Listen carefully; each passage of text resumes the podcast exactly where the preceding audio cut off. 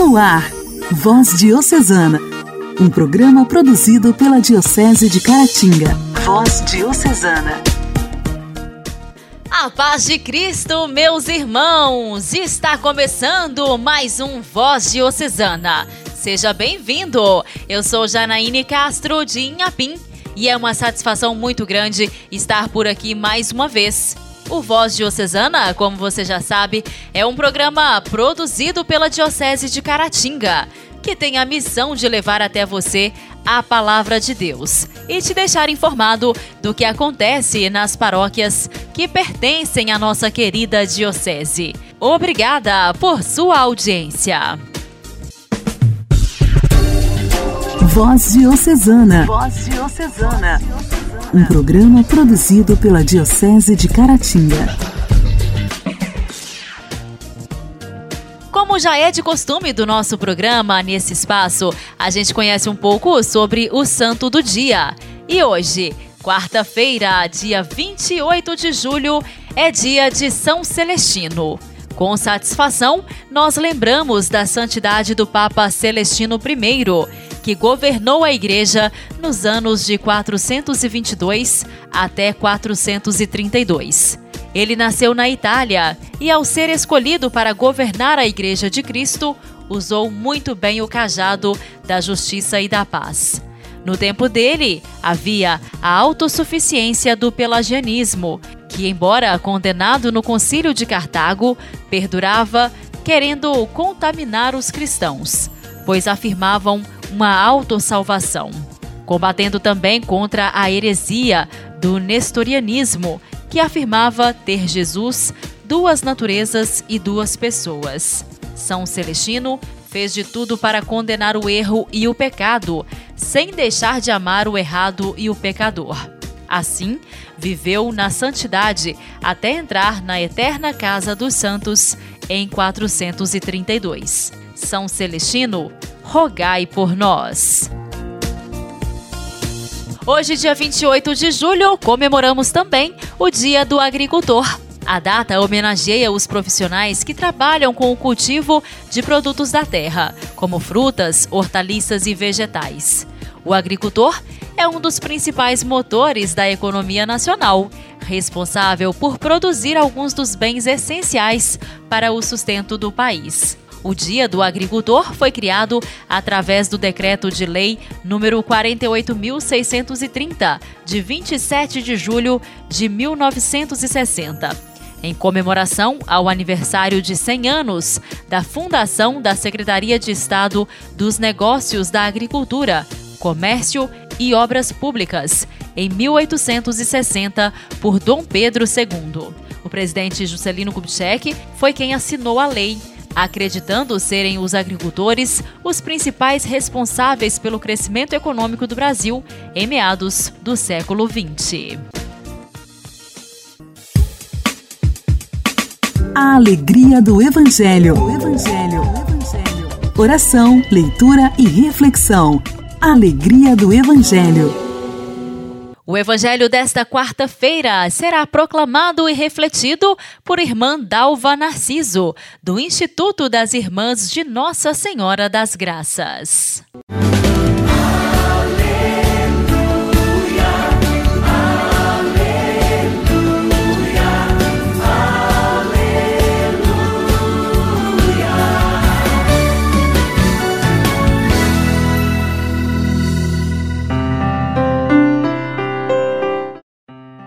Senhor esteja conosco, Ele está no meio de nós. Proclamação do Evangelho de Jesus Cristo segundo Mateus. Glória a vós, Senhor. Naquele tempo, disse Jesus à multidão: O reino dos céus é como um tesouro escondido no campo. Um homem o encontra e o mantém escondido. Cheio de alegria, ele vai e vende todos os seus bens e compra aquele campo. O reino dos céus é também como um comprador que procura pérolas preciosas. Quando encontra uma pérola de grande valor, ele vai, vende todos os seus bens e compra aquela pérola. Palavra da salvação, Glória a vós, Senhor.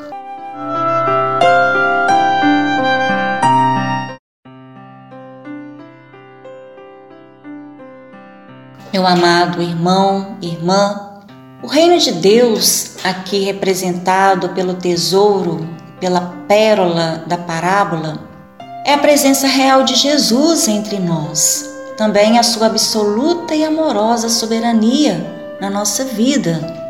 O reino dos céus não se resume a uma experiência somente espiritual, mas age também na totalidade do mundo material e humano. Nós podemos afirmar que encontramos o tesouro e a pérola quando deixamos que a palavra de Jesus se realize em nós nos mínimos detalhes e em todas as circunstâncias do nosso dia a dia. A descoberta do reino de Deus é como o descobrimento da felicidade que nós tanto almejamos, não é verdade? Por isso, o nosso coração se alegra e nós abdicamos de tudo que nos escraviza para que nos apossemos desta nova realidade de vida. Meu amado irmão e irmã, precisamos ter consciência de que somos o campo que contém o tesouro valioso. É dentro de nós que devemos procurar e buscar o reino dos céus. Quando temos a experiência com Deus, nós sentimos que a nossa natureza humana vai dando lugar a um modo de ser divino. E logo percebemos que este tesouro é maior do que tudo quanto nós possuímos fora de nós mesmos.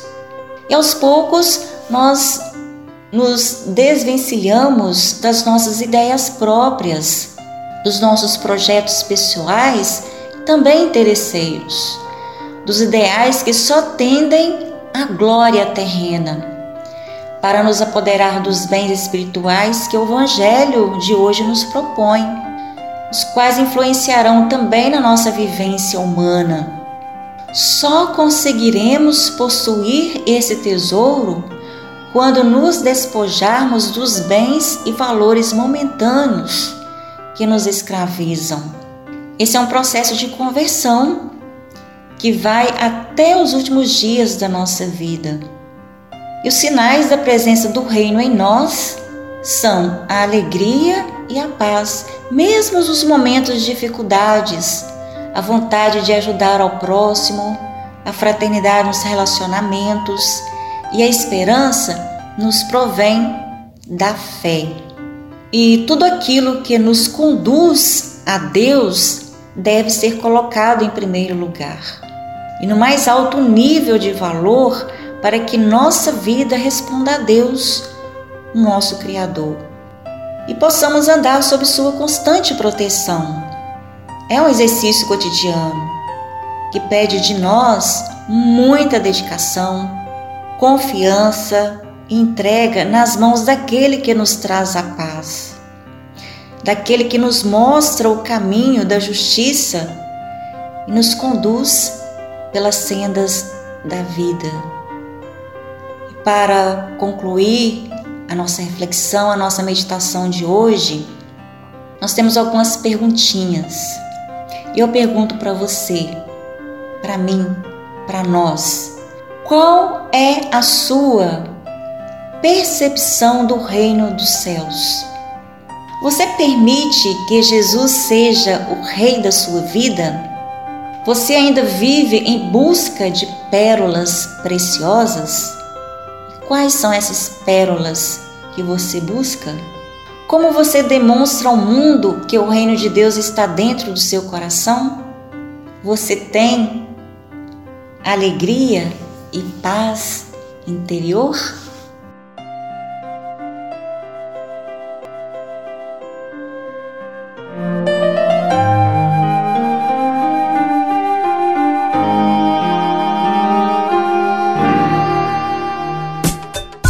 Diálogo Cristão. Temas atuais à luz da fé. Diálogo Cristão.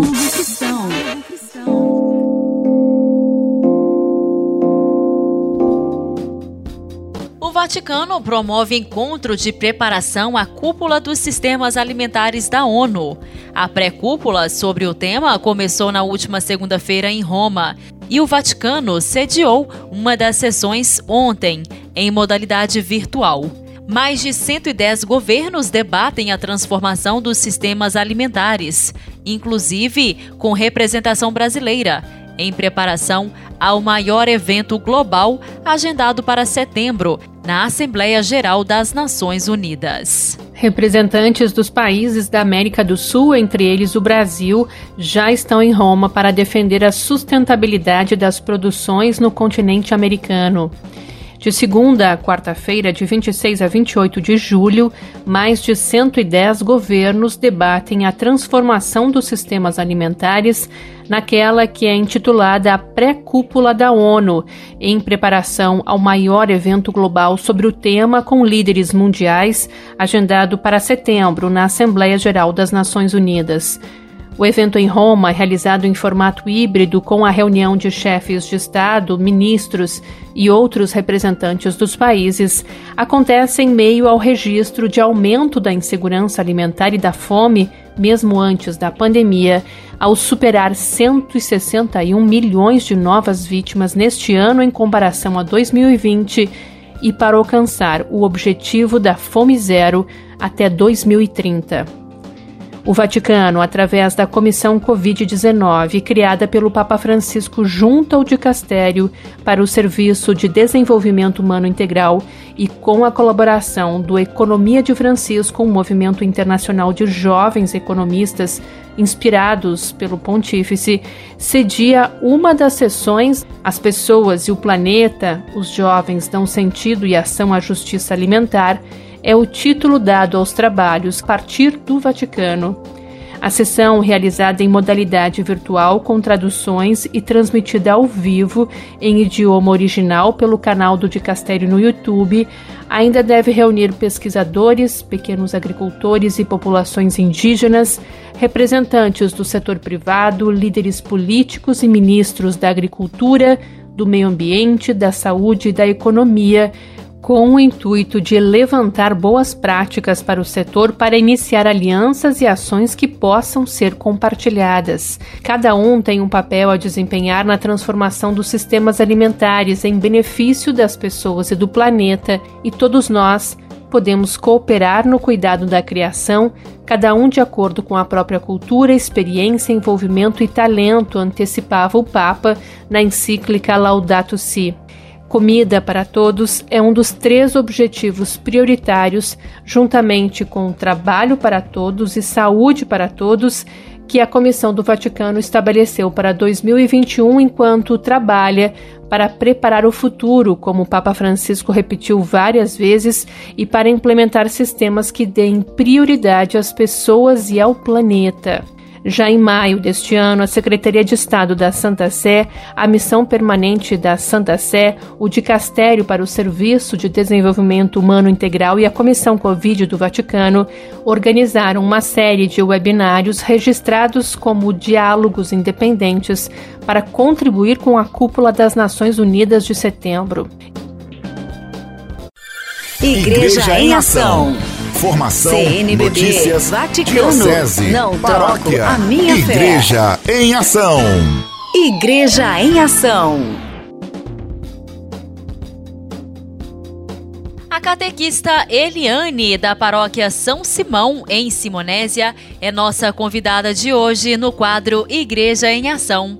Ela vem nos falar sobre a importância da celebração dos ritos, como processo de amadurecimento da caminhada catequética. Olá, ouvinte do programa Voz Diocesana. Eu sou Eliana Fulanete de Simonésia. Sou catequista na paróquia São Simão.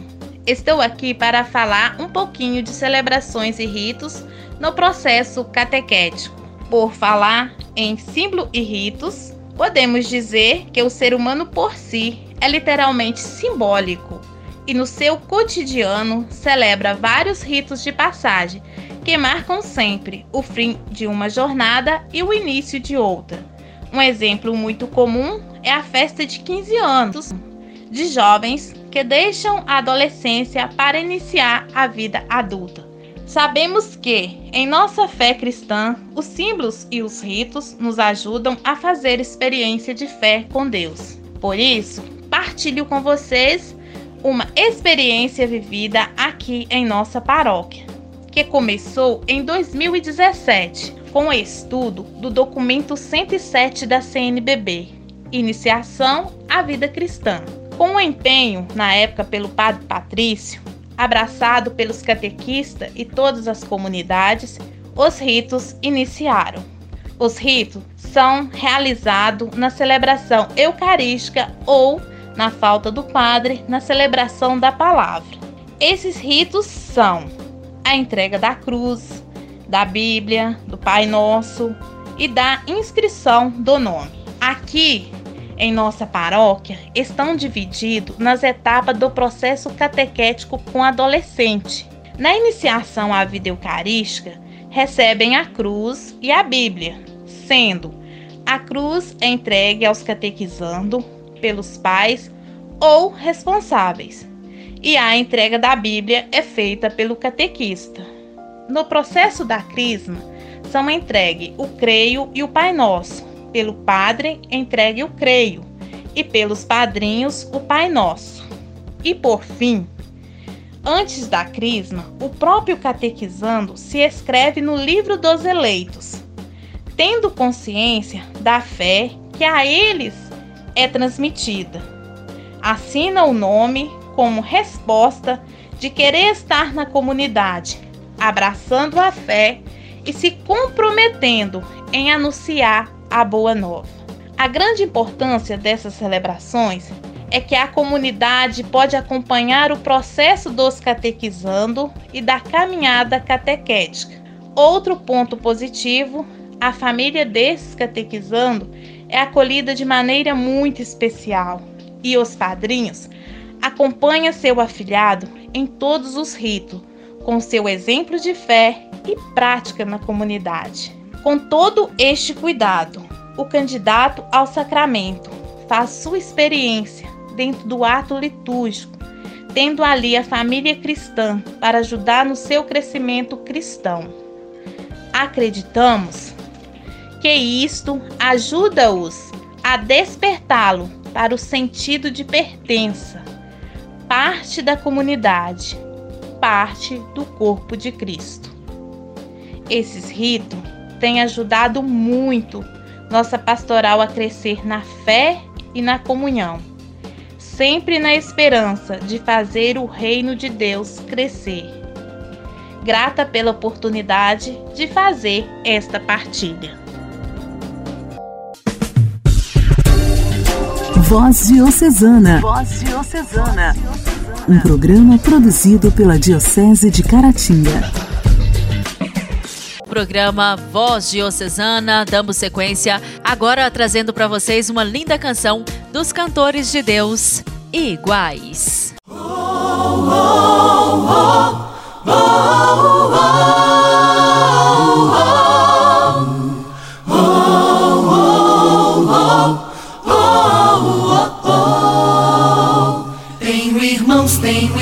irmãs aos milhões em outras religiões.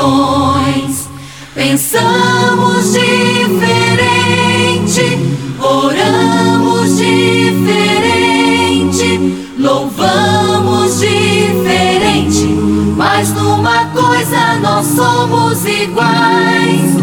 Buscamos o mesmo Deus, mesmo Pai Queremos o mesmo céu, choramos os mesmos ais. Tenho irmãos, tenho irmãs aos milhões, em outras religiões. Falamos diferente,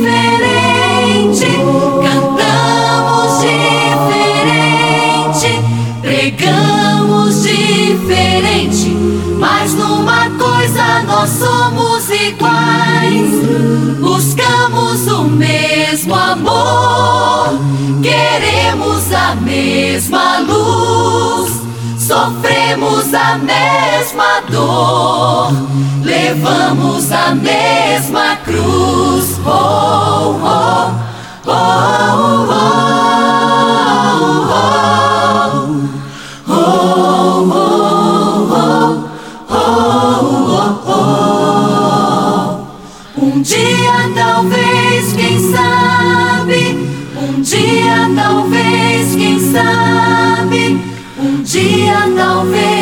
sabe? Descobriremos que somos iguais. Irmão vai ouvir, irmão, e todos se abraçarão nos braços do mesmo Deus, nos ombros do mesmo Pai. Irmão vai ouvir, irmão, todos se abraçarão nos braços do mesmo Deus, nos ombros do mesmo oh,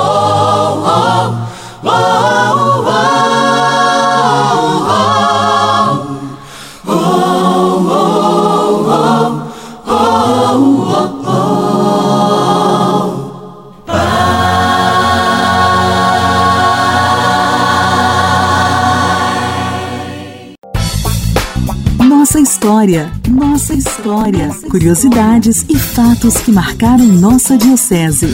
Nossa história.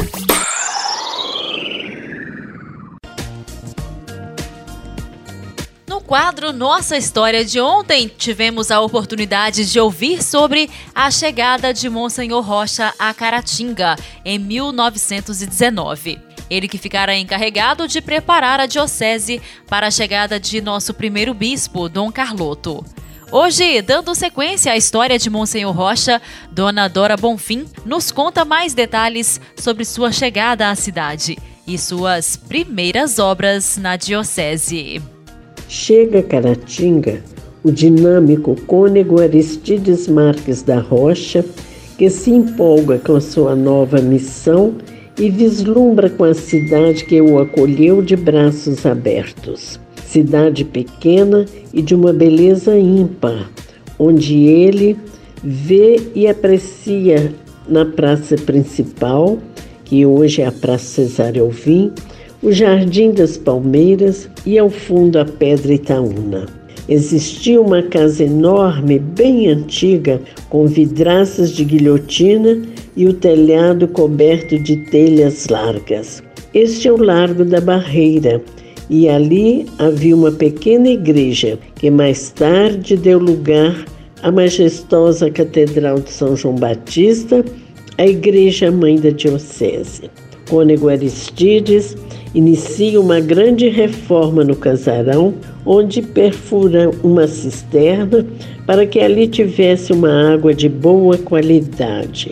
Comprou móveis adequados, preparou um apartamento para o futuro bispo e fez-se um salão para a secretaria da futura cúria. E este casarão tornou-se o Palácio Episcopal.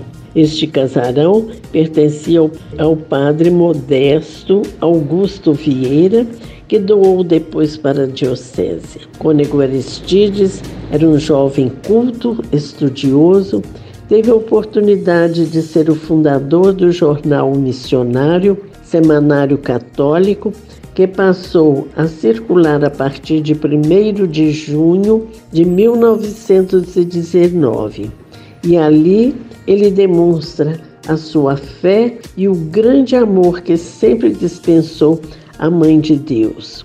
Convoca e conclama o amor filial, exaltando e implorando a proteção da Virgem, nossa dileta mãezinha. Aqui já sentimos a tradição do nosso mês de Maria, que até hoje a Catedral de São João Batista faz as suas coroações. Participou ativamente de um clube literário e recreativo da cidade. A saúde na cidade era precária e o cônego Aristides inicia o trabalho para a construção do Hospital Nossa Senhora Auxiliadora, que funcionava em uma pequena casa na rua Princesa Isabel, ao lado do antigo Sindicato Rural. Veio para Caratinga o médico Dr. Júlio Guilon e o advogado Dr. Eurico Ladeira Loures, pai do padre Otto Fernandes Loures. Fundou o Colégio Dom Modesto, que mantinha internato e externato.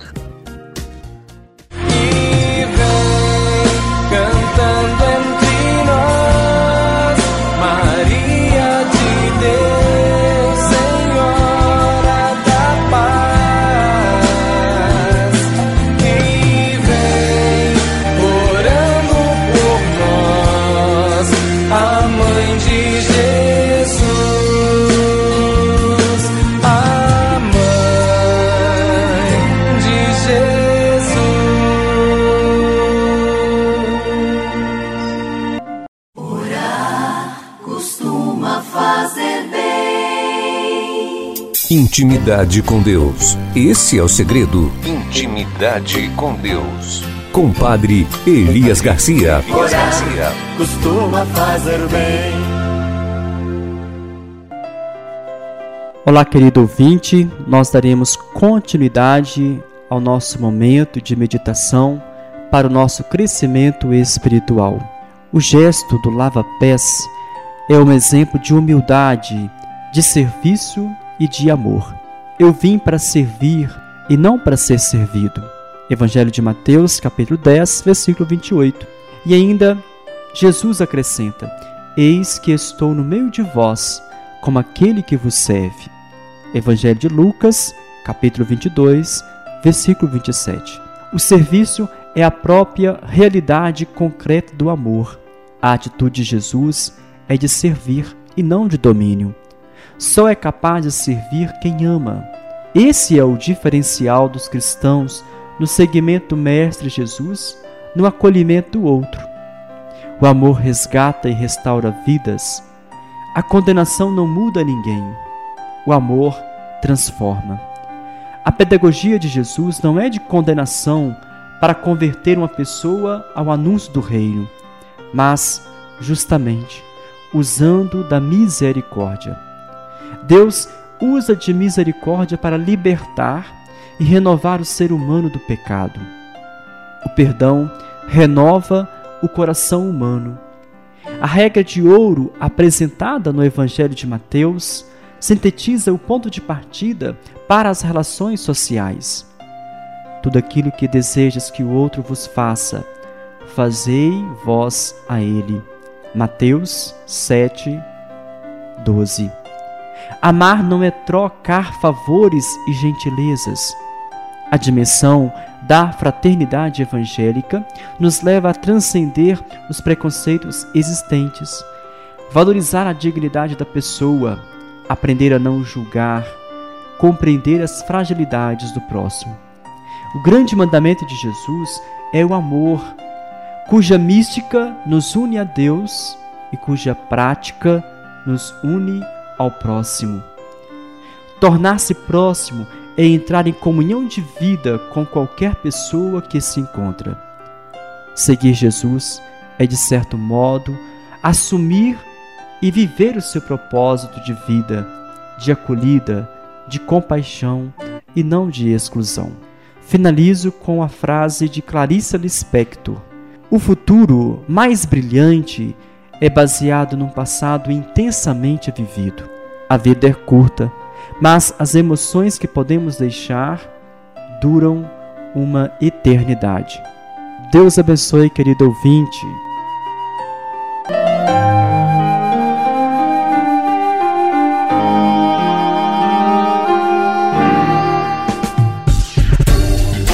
Voz Diocesana. Voz Diocesana.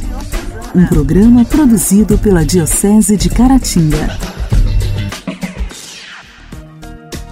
Meus amigos, chegamos ao fim do nosso programa de hoje. Como sempre, foi muito bom estar com vocês. Um grande abraço, que Deus abençoe você. Até amanhã.